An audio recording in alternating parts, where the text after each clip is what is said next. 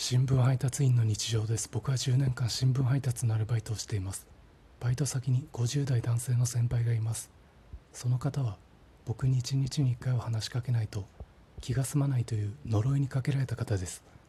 その方は顔がグッチ雄三さんに似ています。今日夕刊配達前雄三さんに「鈴川君そのズボンどこで買ってるの?」あホームセンターです。いくらだった？あ3000円ぐらいです。分かった。配達の時の格好は上は全員一緒で配達所から支給される作業着で下はおのおの自由なズボンを履いています。雄三さんともうすぐ。ペアルックになりそうです。